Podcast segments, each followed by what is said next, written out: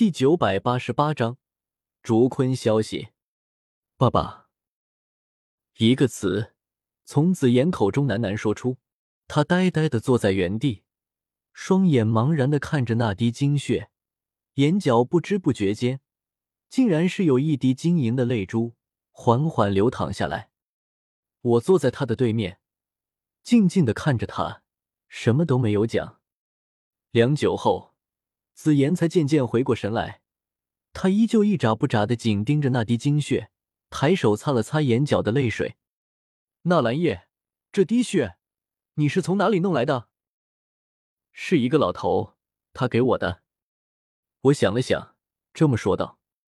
他又问：“那个老头是谁？”我默默的看着他，沉声说道：“你应该已经感应到了的，他是你的父亲，名叫竹坤。”也正是太古虚龙一族传说中失踪了上万年之久的老龙皇，竟然真的是他！紫妍呆住了，他忽然想起了自己的从前。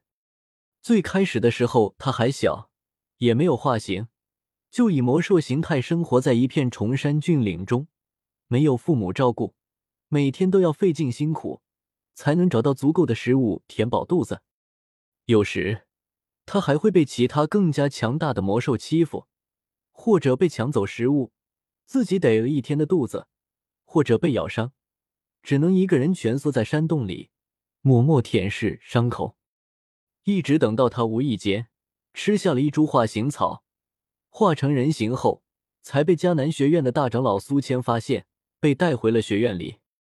可是，即便在迦南学院里，他也没有什么朋友。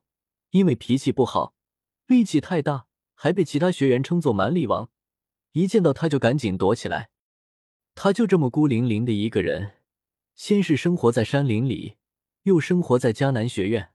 很多时间里，看着其他的魔兽或者学员都有自己的父母，他也想问问自己有没有父母。可是迦南学院里，连修为最强大的大长老苏谦。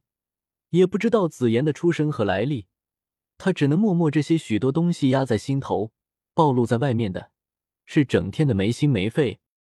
他就在江南学院里孤零零的生活着，直到遇见了我，从我这里得知了自己的出生和来历，他就立刻告别大长老，一个人千辛万苦从黑角域来到中州，又一路问着来到了兽域，来到了龙岛，在这里。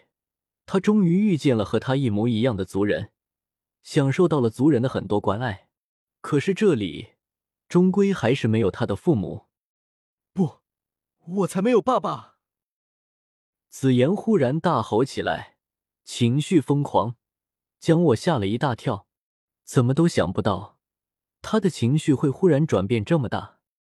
紫妍，你冷静一点，你父亲他也不是故意的。他也有自己的难处。我神情焦急，不敢让紫妍的情绪继续恶化下去，急忙安慰道：“这些年里，你父亲他并不是单纯的失踪，而是被困在了一处绝地里，再也出不来了，所以他才不能见你的。可是这个天底下，哪有父亲不疼爱自己孩子的？这些年里，你父亲也时时刻刻不再想念你，这滴精血。”也是他得知你有危险，花费了巨大代价凝练出来，让我专门带给你的。我上前紧紧抱住紫妍，就像是哄小孩一样哄着她，她的情绪这才稳定了一些，小小的身子蜷缩在我怀中，喃喃道：“那他在哪里？”这话问得我陷入沉思。驼蛇谷地洞府是我的秘密。一直以来，我都不愿意和其他人说起，哪怕彩铃和青灵也一样。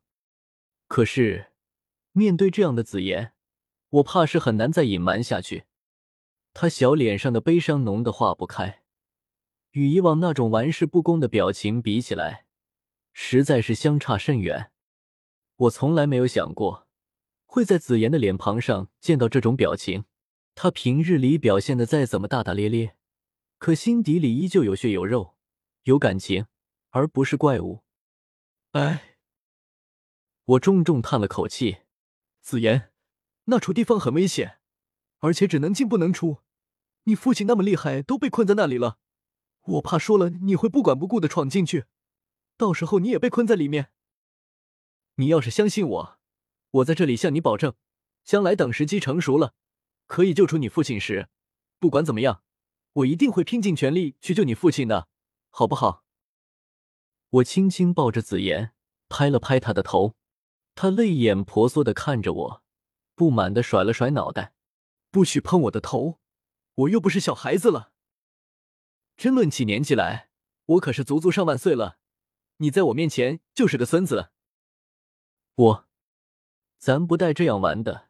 之前你又没有出壳，一直在蛋里待着，这怎么能算年龄？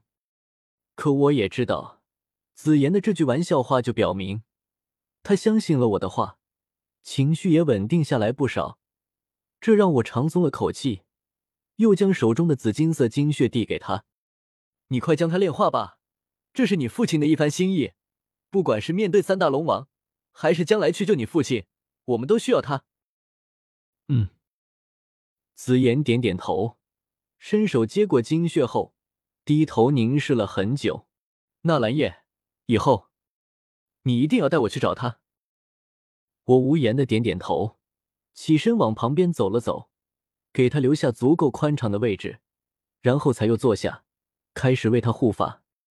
紫妍也终于开始炼化那滴精血，他右手合拢，将那滴精血死死攥在手心中，然后盘膝坐好，一缕缕金色的斗气渐渐浮现，爆发出强烈的气息。也不知道这精血效果有多大。我在一旁暗暗打量，只希望竹坤足够给力。好歹是三道斗圣巅峰的存在，还是给自己女儿的第一次礼物，不让紫妍直接晋升三道斗圣，这合适吗？竹坤叔叔，为了紫妍能和你和好，刚才我可是没少为你说好话，你可一定要给力啊！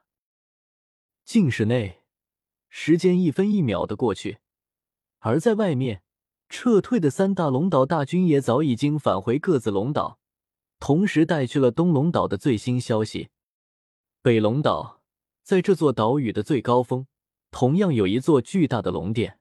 那是一座金碧辉煌的宫殿，依山势绵延曲折向上，远远看去，就像是一条巨龙盘踞在高山上。火战阴沉着一张脸，大步走入这座富丽堂皇的龙殿内。